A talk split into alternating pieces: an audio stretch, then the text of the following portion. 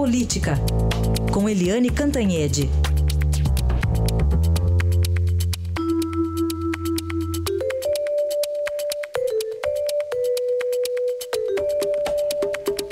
Primeiro assunto, a semana decisiva para o presidente Michel Temer, porque na quarta-feira o Supremo decide se o pedido dele de suspender o inquérito vai ser ou não aceito, né, Eliane? Bom dia. Bom dia, Heisen. Bom dia, ouvintes. Olha, o Temer está naquela situação, Heisen, em que as pessoas nem querem mais saber o que, que foi falado em cita, o que, que não foi falado em cita.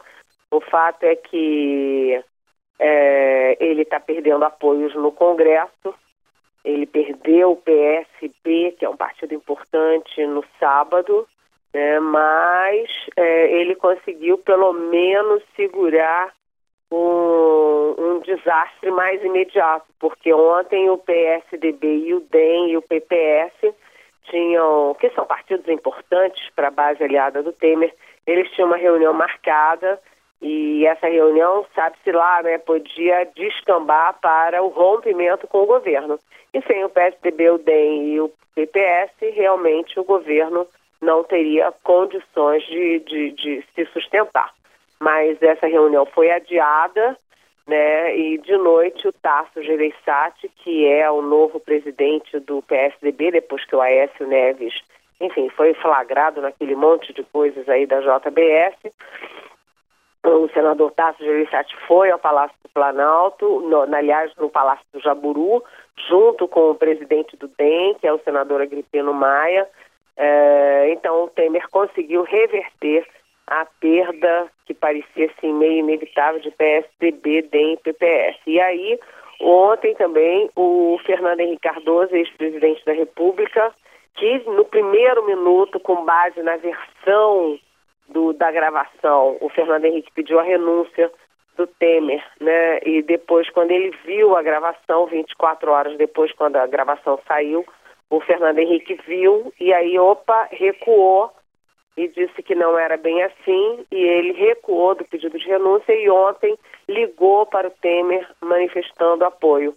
O Temer, é, ele está jogando tudo nessa decisão de quarta-feira do Supremo, porque o Supremo vai decidir, o plenário do Supremo vai decidir é, se continua ou não, é, se mantém ou não o processo contra ele, né? Então, é uma semana super tensa, como a gente tem vivido aqui esse tempo todo, mas dessa vez o que está em jogo é o pescoço do próprio presidente da República.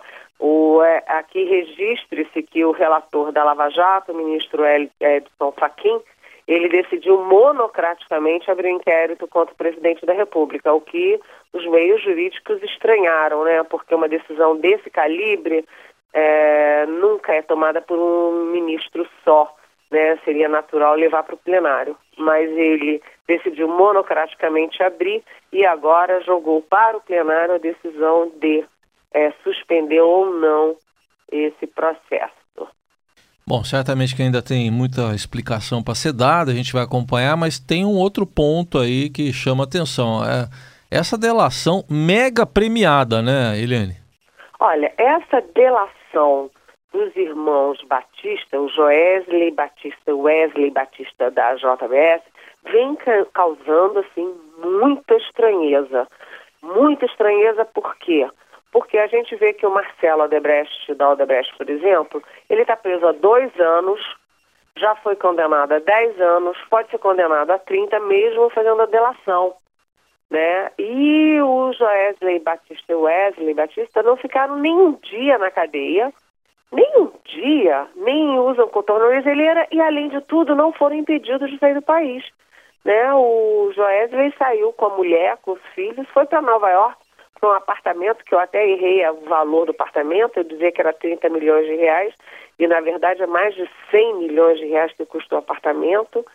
E aí ninguém está entendendo, porque o, os batistas da JBS ganharam 8 bilhões de reais do BNDES no governo Lula. O que, que eles fizeram com esse dinheiro?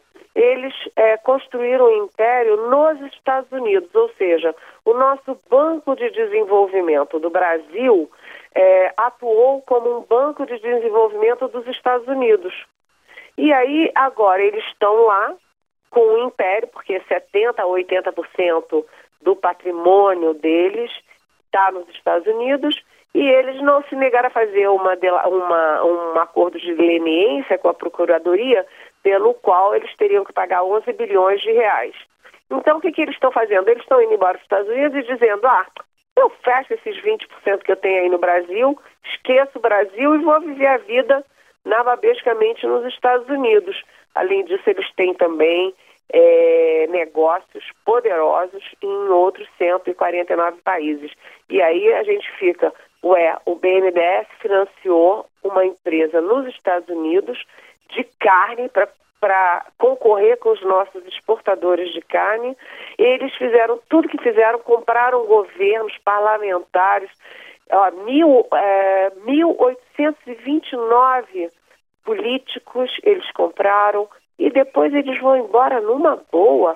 Essa delação está muito estranha, até porque o braço direito do Procurador-Geral da República é, saiu da Procuradoria e foi trabalhar justamente no escritório de advocacia que defende a JBS. Tudo muito estranho, né? Muito, né? Essa, essa história de comprar políticos, eles contando lá nas delações como fosse uma, sabe, um, contando vantagem mesmo, né? Um papo de boteco, né, Eliane? Não, e assim, compra uma maçã ou meia dúzia de maçãs, né? E quanto eu pago? 15 milhões? Não, 25 milhões? Não, desconta 3. Eles falavam de dinheiro e de políticos de uma forma estarrecedora, né? Estarrecedora. E compravam todo mundo e tiveram esse dinheirão do BNDES, que é isso ainda, olha, esse é o novo braço da Lava Jato, o BNDES. É, tem Como que ficar de olho. pode acontecer isso no BNDES? Uhum. Vamos acompanhar então. Semana que vai ser longa também como a passada e Eliane Cantanha de volta amanhã aqui ao Jornal Eldorado. Até amanhã, Eliane. Ah, até amanhã. Bom dia.